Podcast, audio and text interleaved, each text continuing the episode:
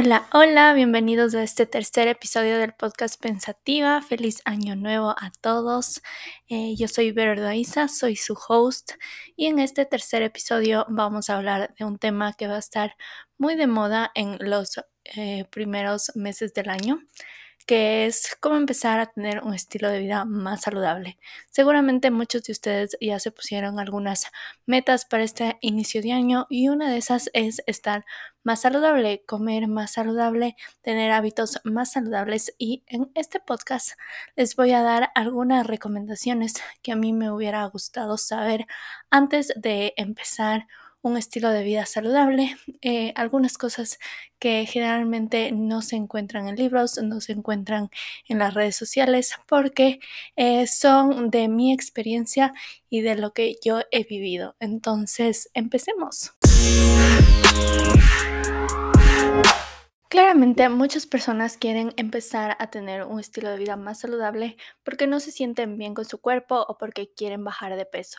Sin embargo, uno de mis principales consejos eh, si quieres empezar un estilo de vida saludable es que tu meta no sea bajar de peso, que tu meta principal no sea bajar de peso, que bajar de peso sea como un efecto secundario que puede o no puede venir. Esto es debido a que la mayoría de personas que empiezan a tener un estilo de vida saludable, empiezan a mejorar sus hábitos. Algunas de ellas empiezan a perder peso y se obsesionan con esta con este resultado y quieren seguir y seguir perdiendo peso. Y esto conduce a un trastorno de la conducta alimentaria, obviamente porque en algún punto tu cuerpo ya va a dejar de bajar de peso. En cambio, otro grupo de personas por su parte, va a empezar a tener un estilo de vida saludable, a comer más sano, a hacer ejercicio y no van a ver un mayor cambio en su peso. Entonces, el peso es muy particular para cada persona. Cada persona tiene realidades diferentes, tiene un cuerpo diferente, tiene una biología diferente. Entonces, sí, que tu meta no sea bajar de peso, ponte otras metas como por ejemplo tener más energía para hacer tus actividades diarias, poder salir a jugar, a trotar, a correr por más tiempo con tus hijos o sola o con tus amigas, poder rendir mejor en la escuela o en la universidad, aumentar tu concentración al momento de trabajar.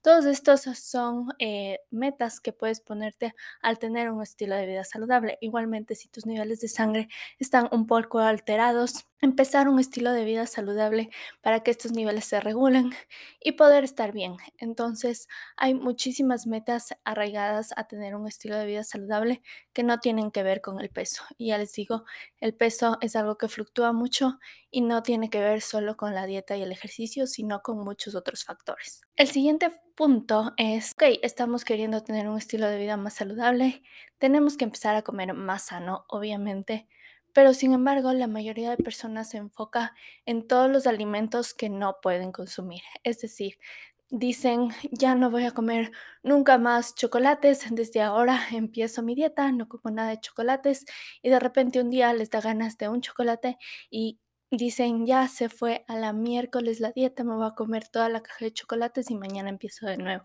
Entonces caen en un atracón porque se están restringiendo de un alimento. Entonces caen en este atracón y al siguiente día se sienten mal, dicen, no voy a desayunar, no voy a almorzar, voy a hacer el doble de ejercicio y caes en un ciclo de atracones y restricciones que también se puede convertir en un trastorno de conducta alimentaria, como es la bulimia o el trastorno por atracones.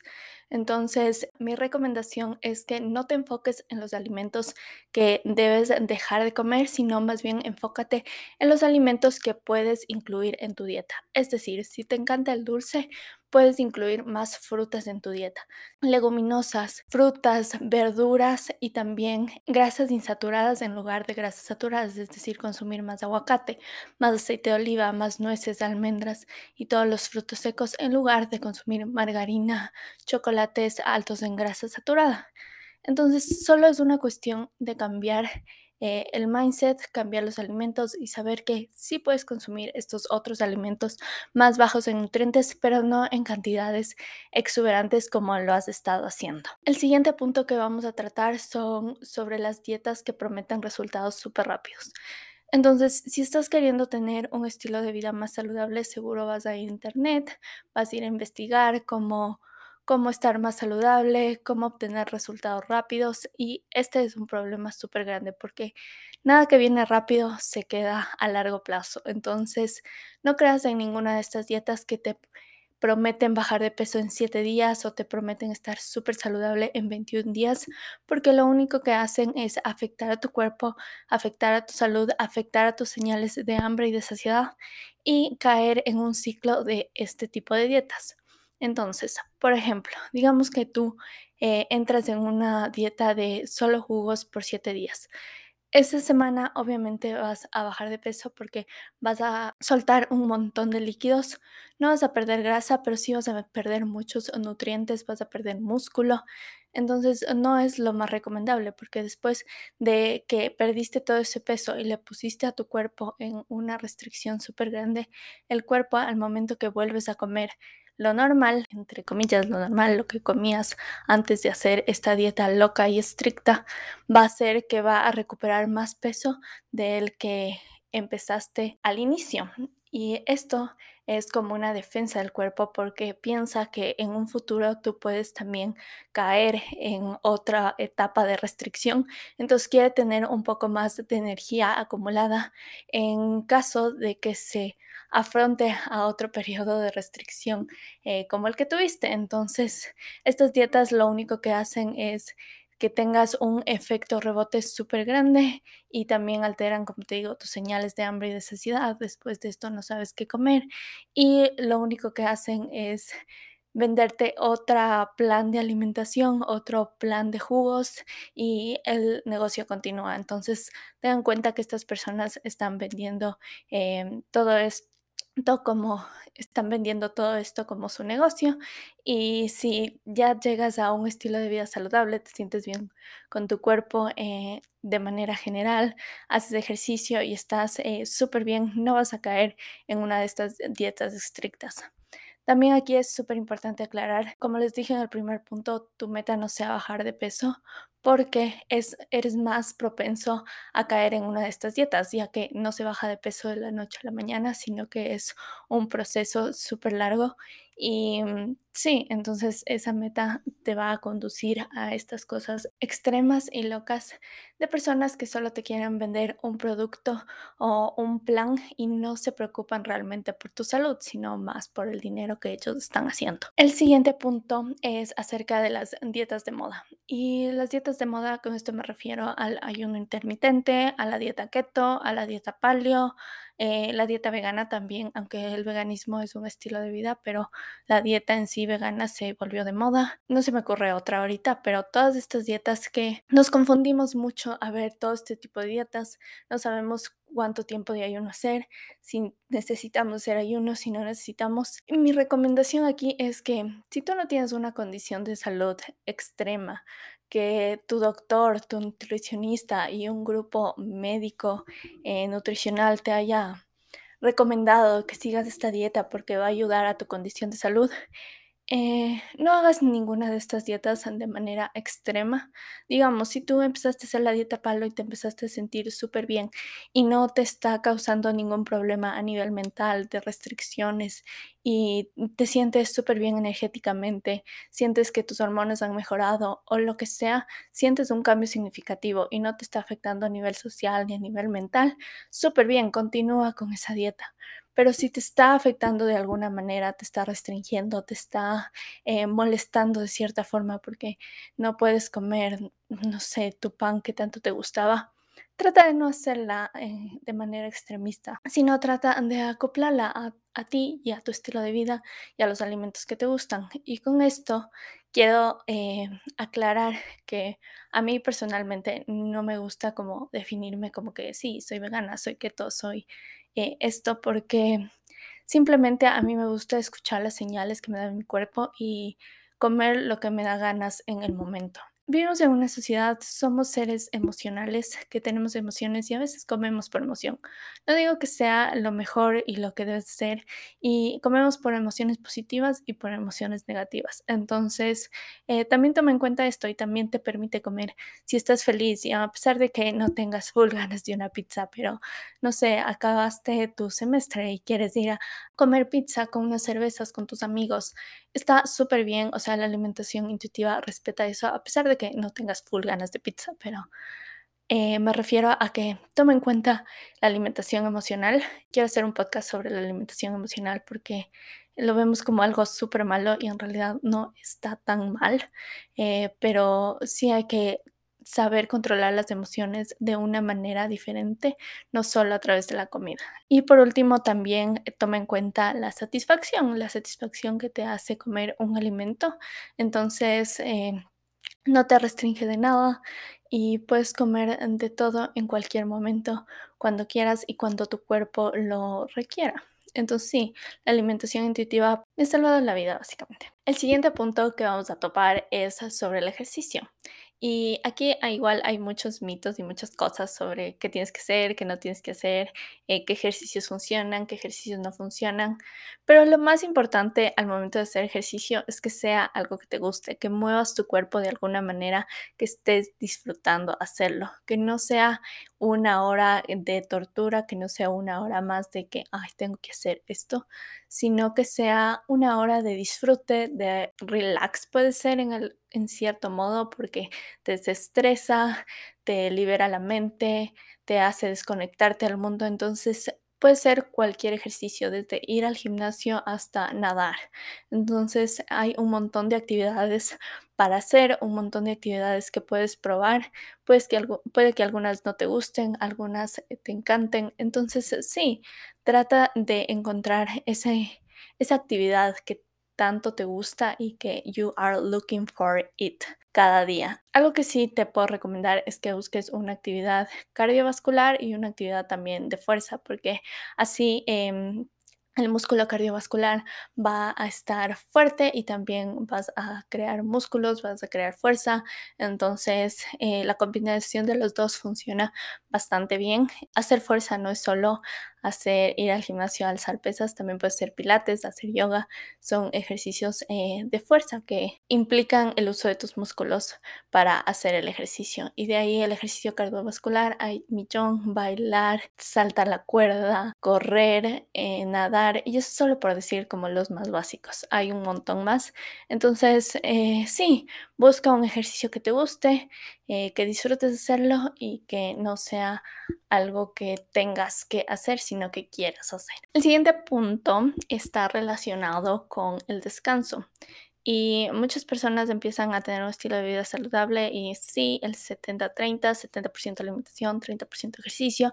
Tengo que cumplir el ejercicio todos los días, ejercicio de alta intensidad que me haga sudar, que me haga eh, quemar calorías para bajar de peso y todo está alrededor del peso. Entonces, por eso el primer punto de que no enfoques, eh, que tu meta no sea bajar de peso, sino que sea sentirte mejor, estar más activa, más atenta. El descanso es parte de esto, porque muchas veces nuestro cuerpo va a estar cansado de un ritmo eh, de vida muy acelerado. Y si estás haciendo ejercicio, trabajando, intentando comer más saludable, que implica eh, estar en tu cocina más tiempo para eh, prepararte tus comidas, tu cuerpo se va a cansar. Entonces te va a mostrar este descanso y un día no vas a querer hacer ejercicio.